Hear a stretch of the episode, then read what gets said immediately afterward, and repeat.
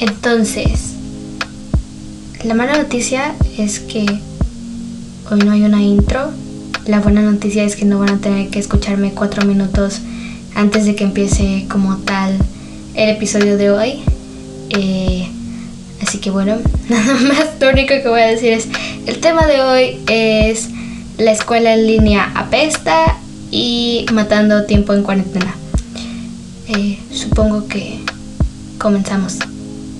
Ah, pero ¿por qué no hay intro? Porque son las 10.26 de la noche, mañana tengo escuela y estoy haciendo este podcast porque me gusta mucho hacerlo, pero eh, a estas horas no tengo tanto cerebro como para realmente hacer una intro que tenga eh, un significado de verdad. Así que disfruten el episodio.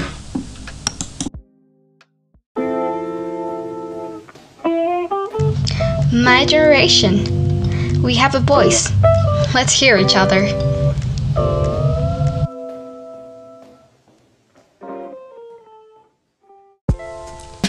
Hola a gente, seres vivos, personas que estén escuchando este nuevo episodio del podcast programa show My Generation. We have a voice, let's hear each other. Mi nombre es Miranda Paredes, soy la host de este programa y el día de hoy, como ya mencionó eh, mi yo de la introducción, vamos a hablar de cómo es que para mí la escuela en línea apesta y cómo es que yo mato el tiempo en cuarentena. Eh, ok, vamos a empezar con el primer punto. ¿Por qué la escuela en línea apesta? Parte 1. Porque va a haber más partes. Eh, tengo, tengo que hablar de este tema.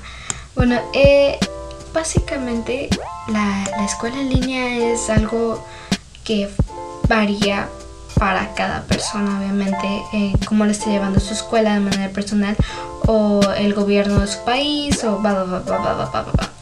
Eh, bueno, en mi caso, por ejemplo, eh, mi, mi escuela cuando comenzó todo esto de la pandemia, como la mayoría de las escuelas, fue como, ah, ok, son un mes, una semana de, vacaciones, qué bonito, todos felices, eh, y, y luego pasó tiempo y pasó tiempo y me entregan las actividades cuando regresemos eh, y pues el regresemos a presencial nunca llegó, ¿verdad? Entonces eh, yo, yo sí recuerdo que al principio como que no hubo tareas, no hubo nada, fue de vivan libres, son vacaciones. Y ya de ahí se dieron cuenta de que pues realmente no íbamos a regresar. Y en mi escuela lo que hicieron fue que eh, a través de la página de, Facebook de la escuela, cada maestro subía sus actividades y ahí eh, las tenías. Y al principio no nos, da, no nos dieron ningún correo ni nada, sino que nos dijeron así como de nos las entregan cuando volvamos. Pero pues nos regresamos y ya nos empezaron a dar correos. Eh, y fue muy raro para mí porque algunos empezaron a usar Classroom, otros que correo, otros WhatsApp. Fue como muy diferente la dinámica según el maestro, ¿no? Eh, pero lo padre fue que yo seguía con el mismo grupo eh, que yo tenía, eh, con los mismos maestros que tenía. Entonces estuvo relativamente relax.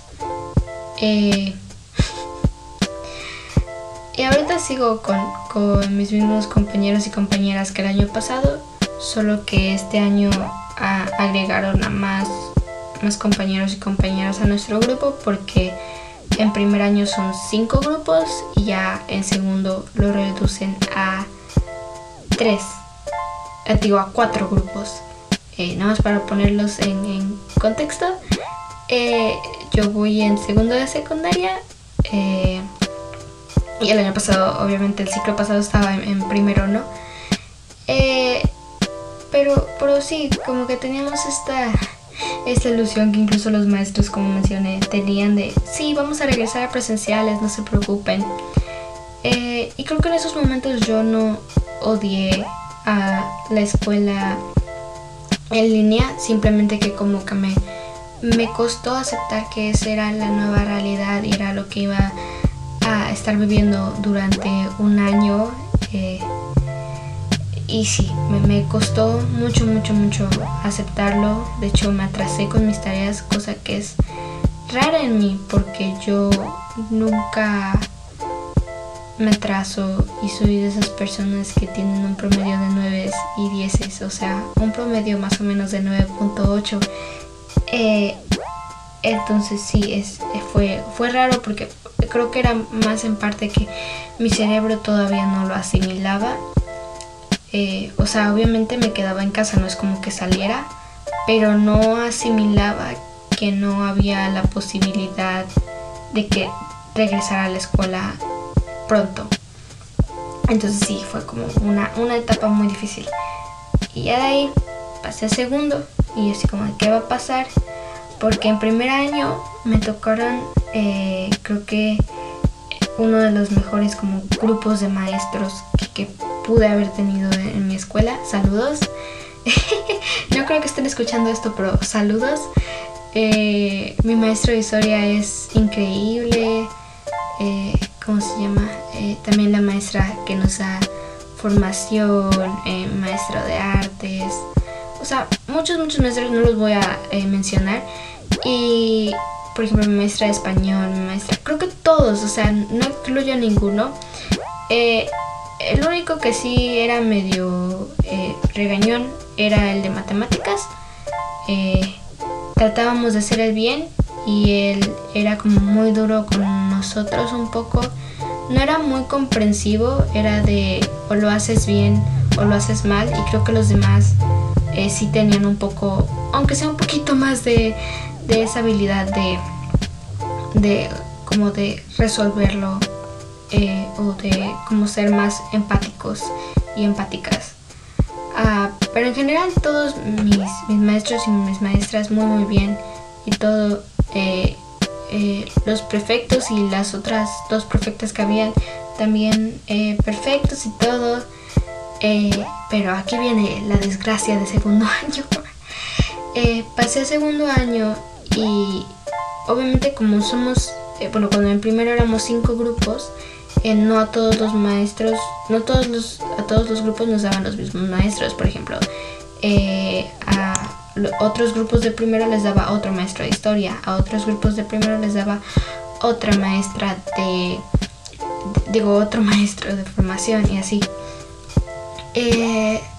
pero pues yo llegué a segundo creyendo que me iban a tocar los mismos maestros, o sea, Obviamente cambiaban algunos que yo sabía que a fuerza tenía que cambiar, pero eh, yo creí que con los que ya tenía, eh, a lo mejor algunos sí se me iban a quedar. Y por ejemplo me quedé eh, con el de inglés, con el de artes, que son maestros que les dan a primero, segundo y tercer año, lo cual es mucho.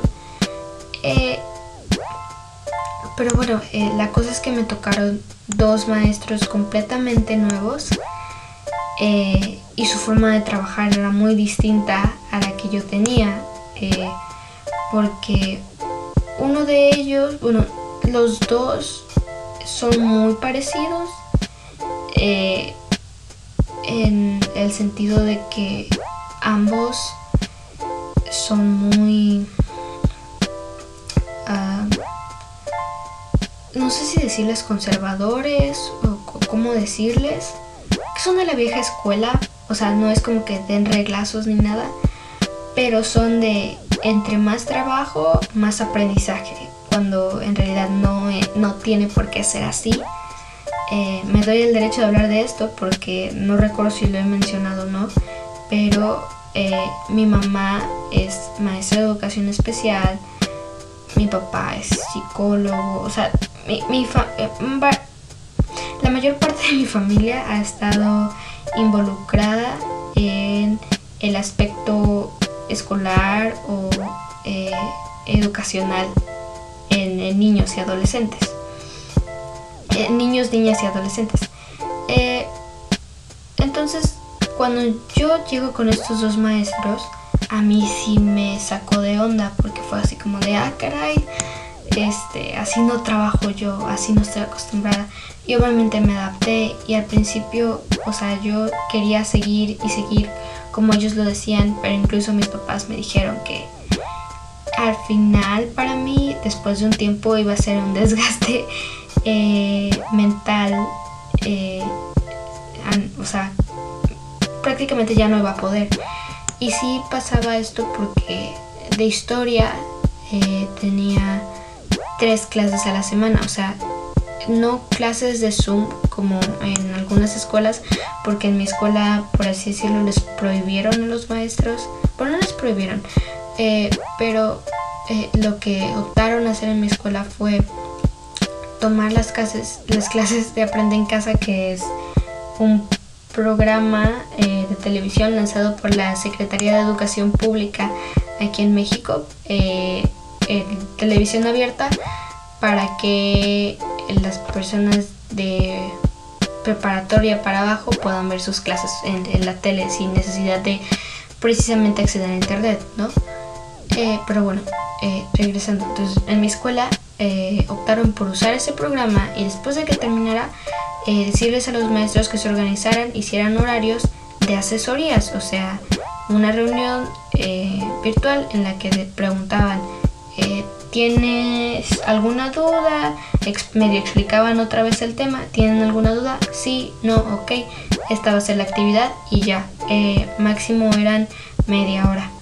Pero con estos maestros, eh, uno de ellos eh, es, era maestro en otros, en otros grados superiores y no estoy hablando de que también fuera para segundo tercero porque también lo era eh, para preparatoria y para universidad, por lo cual su nivel de exigencia era mucho, mucho más alto. Entonces, cuando yo estaba, o sea, las actividades que encargaban eran muy pesadas. Eh, yo no estaba acostumbrada a hacer algo así y al cabo de un tiempo sí me empezó a desgastar porque fue, era nos mandaba un documento que teníamos que leer, después de leerlo, copiarlo en computadora, después de copiarlo en computadora, eh, copiarlo a la libreta. Y a lo mejor para ustedes no suene como un gran trabajo, pero eh, si tomamos en cuenta que esto eran tres veces a la semana, con más actividades encima, y que yo que tengo letra muy pequeña, eh, sacaba más o menos tres o cuatro hojas de esa materia, ah, pues sí me terminaba doliendo la mano y mucho. De hecho, después de un tiempo de estar haciendo eso, yo creo que tres o cuatro semanas, eh, mi mano empezó a tener, eh, no, bueno, sí, en el dedo, eh, ¿cómo se llama? En el dedo pulgar se me formó como un callo y cada que agarraba el lapicero eh, sentía un hormigueo así, pero muy feo, como si fuera un calambre, horrible, horrible. Y, y sí fue alguna época muy, muy fea para mí. Después, o sea, ese maestro no, no estoy de ninguna manera queriendo echarle odio al maestro ni nada. simplemente estoy expresando que su método de trabajo era muy diferente al que yo estaba acostumbrada. Eh, y, era bastante pesado. No por eso estoy diciendo que sea un mal maestro, porque era un maestro que tenía mucho conocimiento y muchas cosas que enseñarnos. Eh, y que a pesar de que a lo mejor no era 100% comprensivo y había ciertas cosas que no me gustaban de él, como que no eh, aceptara el lenguaje inclusivo que ahora se pedía, eh, se le pedía a los maestros, o sea, porque obviamente cada vez más eh, existen jóvenes y, adolescentes que ya salen del closet y se declaran parte de la comunidad LGBT o ni siquiera tienen que declararse parte de esa comunidad con que sean mujeres o algo así, en lugar de referirse de manera general a niños, eh, los niños, eh, también se dice las niñas. Y este maestro tenía un poco más de conservar el lenguaje de antes y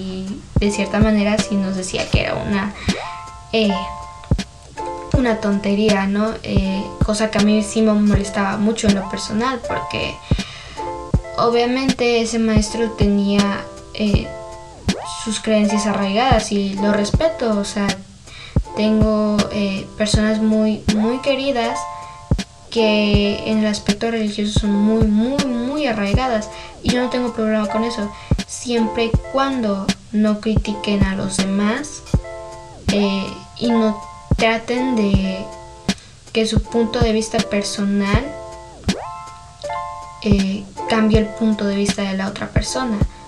Eh, porque, o sea, estoy hablando de que a lo mejor en una plática fuera de la escuela el maestro sí puede hablar de eso. Pero cuando estás dentro del plantel y estás enseñando a tus alumnos y les estás diciendo eso como si fuera algo malo, obviamente eh, eh, los estudiantes, los, las y los estudiantes, los estudiantes que son más influenciables pueden llegar a creer que está mal.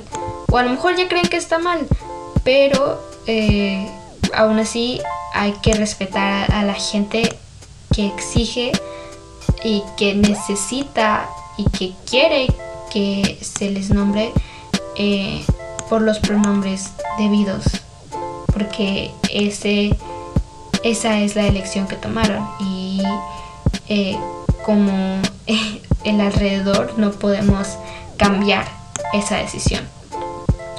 Eh, pero sí, este, este maestro era muy conservador y todo. Pero al final eh, se cargó tanto de trabajo él. No dormía eh, bien, o sea, tenía tanto trabajo entre que nos revisaba y entre que les revisaba a los de la prepa y les revisaba a, a, los estudiantes universitarios. Este pues obviamente le, fue fue decayendo su salud mental y su salud física en general y hasta yo hasta donde yo me quedé pedí un permiso y ahora mi maestro de historia del primer año me está volviendo a dar historia eh, y lo cual este maestro es el mejor del mundo me cae re bien lo quiero mucho eh, pero pues sí, o sea, les digo, no, le deseo ningún mal a, mi antiguo maestro de historia. Simplemente eh, espero que, haya mejorado, ¿no? Y que ojalá este tiempo le haya servido para reflexionar un poco más de acerca del nuevo contexto en el que vivimos como sociedad. Eh, y sí, que se dé cuenta que muchas cosas ya, ya cambiaron. Eh, y pues bueno, sí. Ahora, mi otro maestro. mi otro maestro era. Bueno, es. Él me sigue dando clases todavía. Era. No sé cómo describirlo. Creo que él también es bastante conservador. Y también tiene este mismo problema que el otro maestro en que mete mucho su opinión personal eh, en las clases. Eh, de hecho, ahorita, eh, el 8 de marzo y el 10 de marzo, bueno, no, bueno, el 8 de marzo y el 10 de marzo. En esa semana del 8 de marzo, yo, yo no tenía una buena conexión a internet en el lugar en el que me encontraba en esos momentos entonces yo no pude entrar a ninguna de mis asesorías por Zoom. Y en esas asesorías, por lo que entendí, eh, hablaron de las protestas del 8 de marzo que se hicieron alrededor del país. Y también eh, algunas de mis compañeras expresaron que obviamente apoyaban las, las protestas y todo. Y también que al parecer algunas que otras también apoyaban en que las mujeres eh, hicieran actos vandálicos eh, en cualquier lugar en el que estuvieran protestando. Eh, bueno, al regresar yo a las asesorías, en una asesoría con este maestro, el maestro dijo de yo estaba, yo entré con el mejor humor del mundo a la asesoría Y él dijo de, me alegra que, este, que opinaran de ese tema la vez pasada y todo, y no sé qué. Y dije, wow, me está sorprendiendo este maestro, a lo mejor sí cambió su punto de vista. Algo leyó en estos días. Pero, ahí va el pero, y dijo, pero no me gusta que apoyen este tipo de movimientos. Y yo me quedé de, ¿qué? Dijo, y dijo, mi labor como maestro es enseñarles lo que está bien y lo que está mal. Y yo me enojé muchísimo porque en cierta parte él no tiene derecho a meterse en ese tipo de cosas. Y yo no estoy diciendo que eh, apoyo los actos vandálicos. O sea, sí y no. Porque voy a clarificar una cosa que de hecho ese, sobre eso va a ser el siguiente episodio. Pero en fin, eh, cuando se realizan estos actos de vandalismo eh, por parte de las feministas, hablo de actos hacia echarle aerosol a la calle, al cemento, una escultura, ese tipo de cosas. Cuando se hacen este tipo de cosas, se trata de probar que ningún objeto, nada material, vale más que la vida de una mujer. ¿Sí? Ese es el punto. Sí, el cemento no se va a lastimar ni nada. Ok, no le pasa nada. Eh, tampoco estoy diciendo que yo lo haría. Solo digo que entiendo el punto de las personas que, lo realizan y lo respeto y está bien y estar en su derecho siempre y cuando no lastimen a nadie. Eh, nada más ese será un pequeño comillas, pero bueno. Cuando el maestro dijo esto, de que no estaba de acuerdo, que no sé qué, eh, yo, yo me enojé tanto que como obviamente tenemos que mantener nuestras cámaras encendidas, mi cara se notaba que yo estaba enojada. Mm, habían pasado apenas 6 minutos de la asesoría, estaba muy, muy, muy enojada, dado que en lugar de abrir mi micrófono y tal vez gritarle algo al maestro o enojarme más o, no sé, simplemente decidí salirme de la reunión y no explicar nada. Eh, y yo no pensaba en realidad explicarle nada. Lo estaba pensando, pero después pensé, no, mejor no, porque a lo mejor se puede ofender. Eh, pero, oh rayos, eh, la siguiente asesoría el maestro se ocurre se le ocurre decir, este, tal persona tiene tantas asistencias que no sé qué, va, a las asesorías. Y yo eh, recuerdo que me dijo, ah, de la semana del 8 de marzo, eh, Miranda, que no sé qué, que no, le dije, sí, maestros, que no tenía internet. Y le dije, y la de la vez pasada que me salí, creo que corresponde eh, de manera personal que se lo diga. Ah, ok, sí y se lo dije de manera personal y le mandé un documento de siete hojas de Word explicándome, explicándole el feminismo porque eh, sí estaba muy molesta y creo que esa fue como mi manera de, de decirle o de defenderme y, decirle es que lo que dijo no estuvo bien. Eh, simplemente no, no me pareció justo a mí. Eh, y y estos son como nada más los dos mayores puntos por los que para mí la escuela en línea apestó horrible y está apestando horrible. Porque obviamente no puedo ver a mis compañeros y compañeras, no, no los puedo abrazar. No tengo esos cinco minutos antes de que llegue el maestro o la maestra al salón para platicar. Eh, hay más carga de trabajo, hay menos carga de trabajo. Eh, es,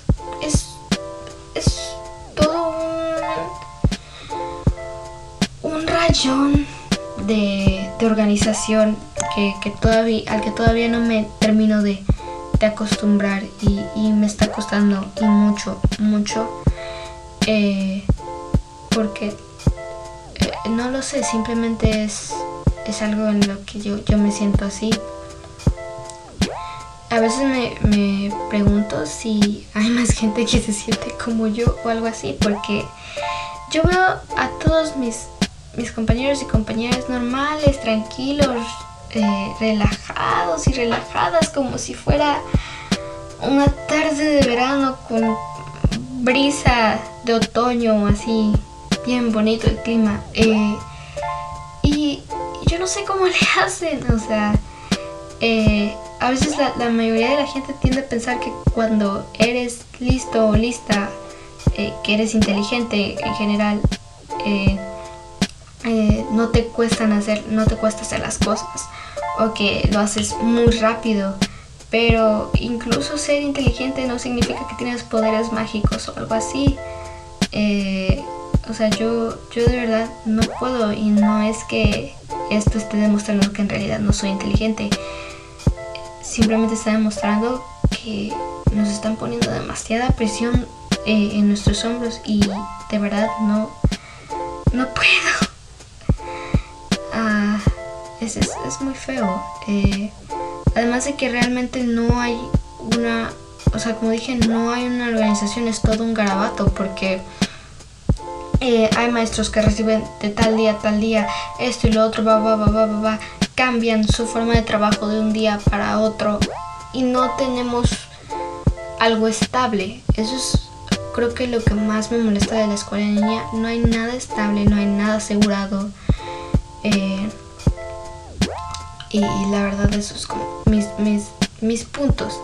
Eh, la mayor parte del tiempo me la pasé hablando de cómo molestan mis maestras eh, y cómo adoro a algunos otros y otras. Eh, pero creo que sí. Me encantaría hacer un episodio también sobre esto con algunos de mis amigues. así que si quieren, me avisan por favor, ahí me mandan un mensaje para que hagamos un episodio juntos y juntas y hablemos de esto, ¿no? Como de nuestras inconformidades con la escuela en línea. pero bueno, muchas gracias por escuchar esta sección del podcast porque este es el primer episodio que va a ser mucho más largo eh, y mucho más monótono que los demás. Eh, así que, bueno, eh, vamos a la siguiente sección en la que hablaremos de cómo matar el tiempo en cuarentena.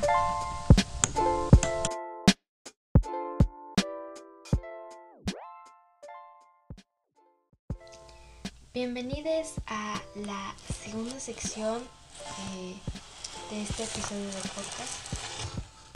Ignaren el ruido de fondo de mí agarrando algo.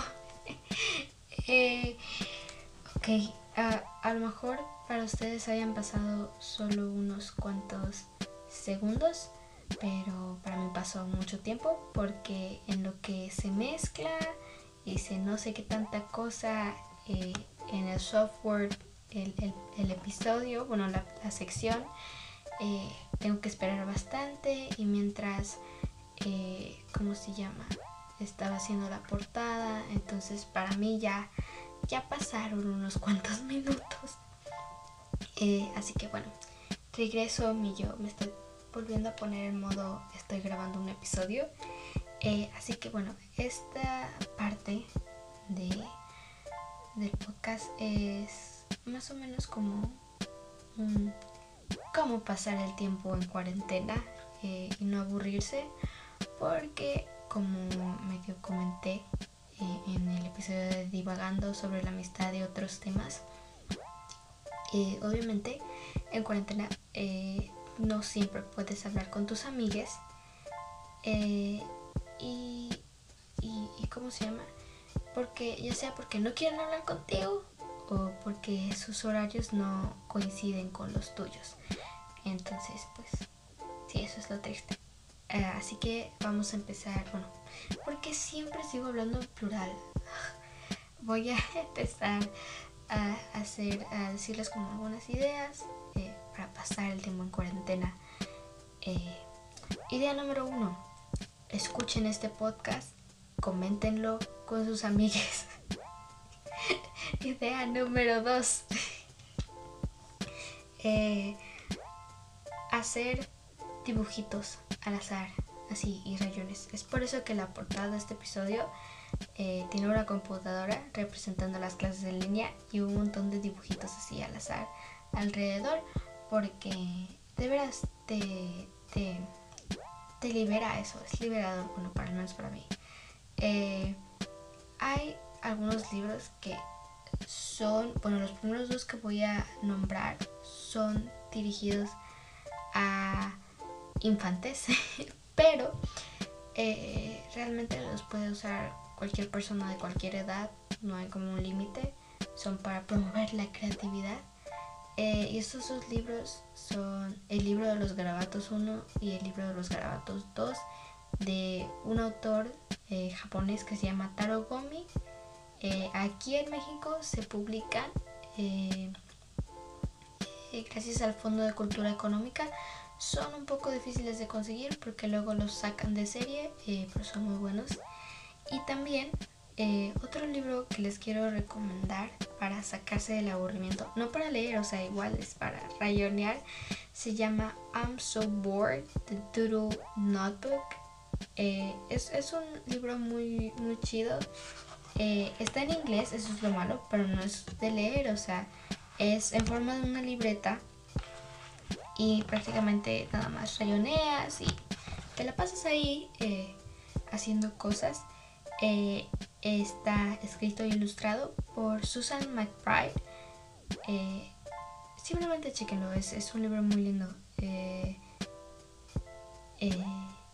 más tengo que decir? Ah, sí.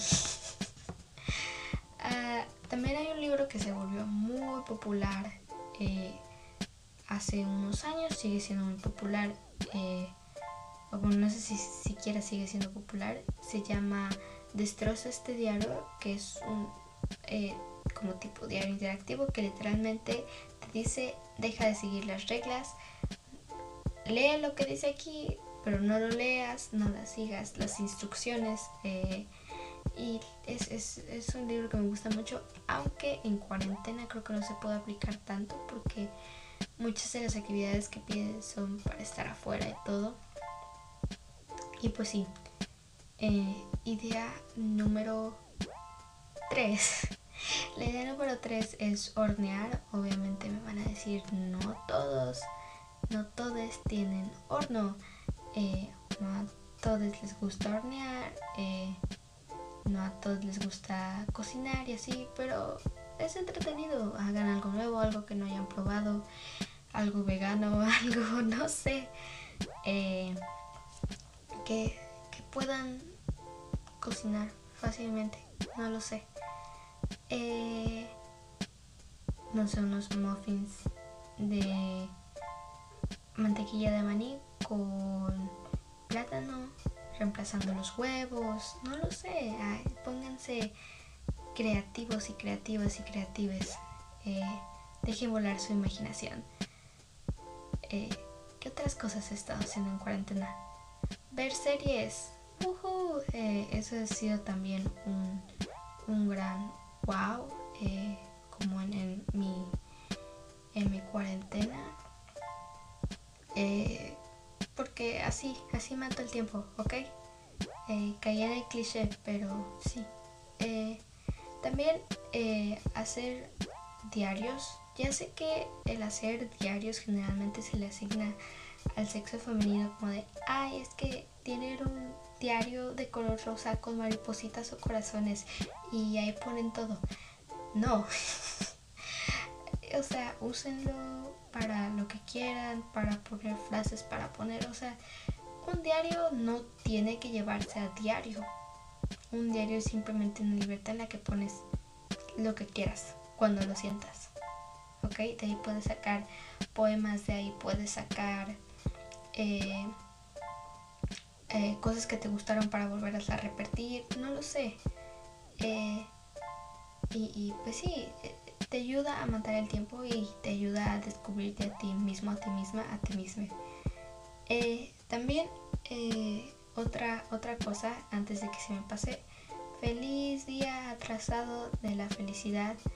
Eh, si no lo sabían, el 20 de marzo, o sea, el día del equinoccio de primavera este año, eh, eh, fue, bueno, es el Día Internacional de la Felicidad. Así que espero que hayan tenido un día feliz, o aunque sea con un poquito de felicidad. y el día de hoy, 21 de marzo, aparte del natalicio de Benito Juárez, eh, fue el Día Internacional de la Poesía, si no estoy mal. Eh, y pues sí, Eh, ¿Qué más? Aparte de, de mi pequeño paréntesis ahí. Estoy pensando que otras cosas he hecho. Escuchar música, descubrir nueva música. Estaría muy chido que me pasaran algunas de sus canciones favoritas y hiciéramos una playlist en la que estuvieran todas sus canciones. Eso estaría chido como un... ¿Saben qué? Sí, vamos a hacerlo en la dinámica.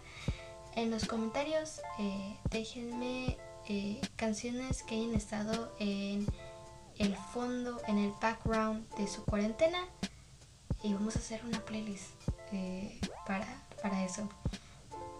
Para, para la para la cuarentena de una playlist que se llame Canciones con mood de cuarentena.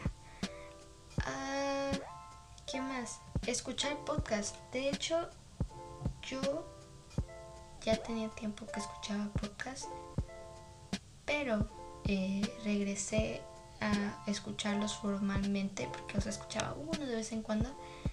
Eh, regresé a escucharlos formalmente cuando empezó la cuarentena y hay un podcast que me encanta, que no debería de escuchar, pero me encanta, que se llama Nadie nos dijo.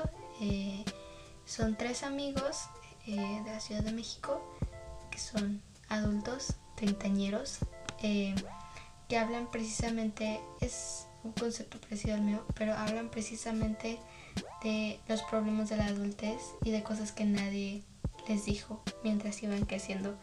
Eh, y, me encanta, me encanta ese podcast y ojalá algún día pueda hacer una colaboración con ellos y ella.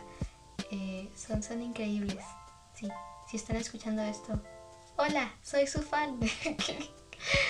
Eh, el número bueno, también otro podcast que estuve escuchando, eh, otro en inglés, que, bueno, uno en inglés que se llama Teenager Therapy. Ojalá no me pongan copyright por eso, pero eh, son un grupo de amigos que eh, empezaron con su podcast en el 2018 y hablan como de todo tipo de problemas de la adolescencia, parecido a lo que yo estoy haciendo.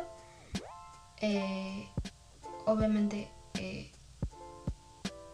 voy a decirlo, los descubrí después de que yo ya tuviera la idea de hacer este podcast. Porque no recuerdo si lo mencioné en el primer episodio, pero la idea de hacer este podcast tiene meses, meses, meses. Eh, y pues sí. Nada más ahí, para que no vayan a pensar que me estoy robando las ideas de ellos. ¿Qué otra cosa he estado haciendo en cuarentena? Estoy pensando. Leer, ya sé que suena aburrido, pero pues leer. Mm, a mí me gusta mucho leer, así que no lo considero aburrido, pero pues sí. Dormir, dormir mucho. Recuperen todas esas horas de sueño eh, que a lo mejor no tenían. Eh, descansen, organícense. ¿Qué más se supone que diga? Soy pésima dando consejos de este tipo. Literalmente llevo 11 minutos y 13 segundos eh, disque dando consejos, pero estoy aquí nada más de, ah, sí, esto y lo otro. Limpien su recámara, eh, ordenenla, decórenla, eh, conviértanla en algo nuevo. Eh, creo que en cuarentena he estado moviendo los muebles de mi recámara al menos unas tres o cuatro veces, si no es que más. ah, eso como que me ayuda a cambiar el ambiente en el que estoy y no sentir que siempre estoy en, el mismo lugar.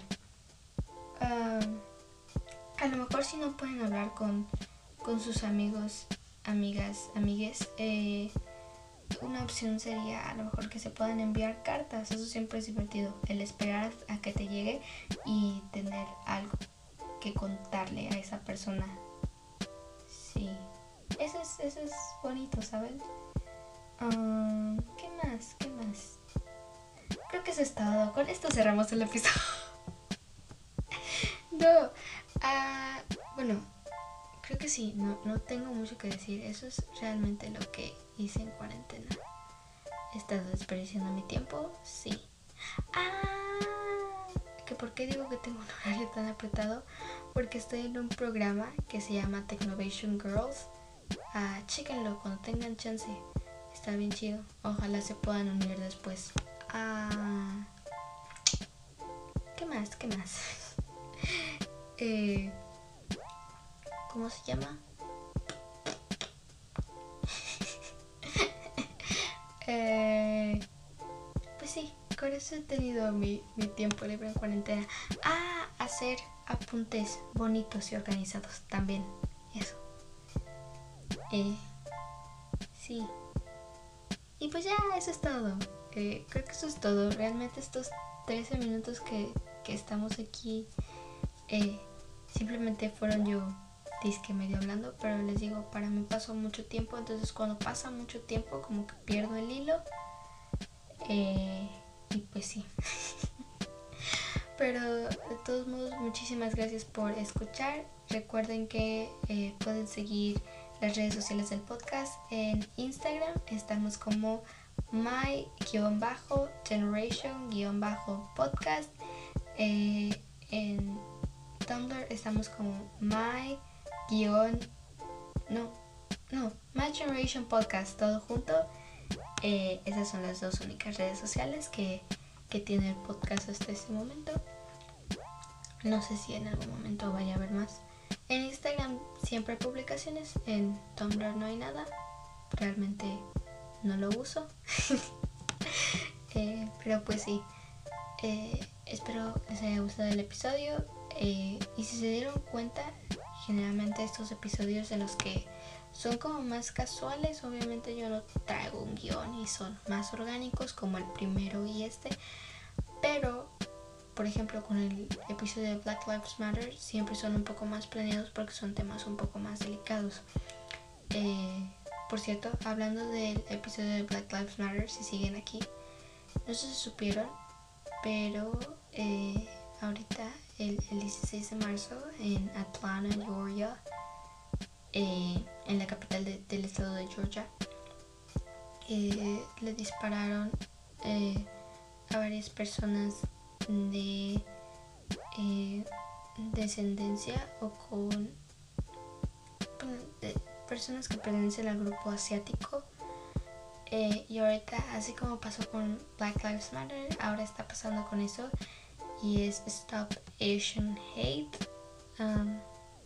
Me duele que hace poco hablé de esto, de que ya íbamos a cumplir un año con lo de George Floyd. Uh, y yo realmente cuando estaba haciendo ese episodio estaba pensando en, sé que estas cosas no han parado, por lo menos ya no estoy escuchando nada de este tipo. Y justo, ¡pam!, cae esto y de, verdad estoy triste por el tipo de, sociedad en el que eh, nos hemos convertido. Y pues ya, creo que eso es todo. Muchas gracias por quedarse aquí. Y ojalá en un próximo episodio pueda tener a algunos invitados, invitadas, invitades.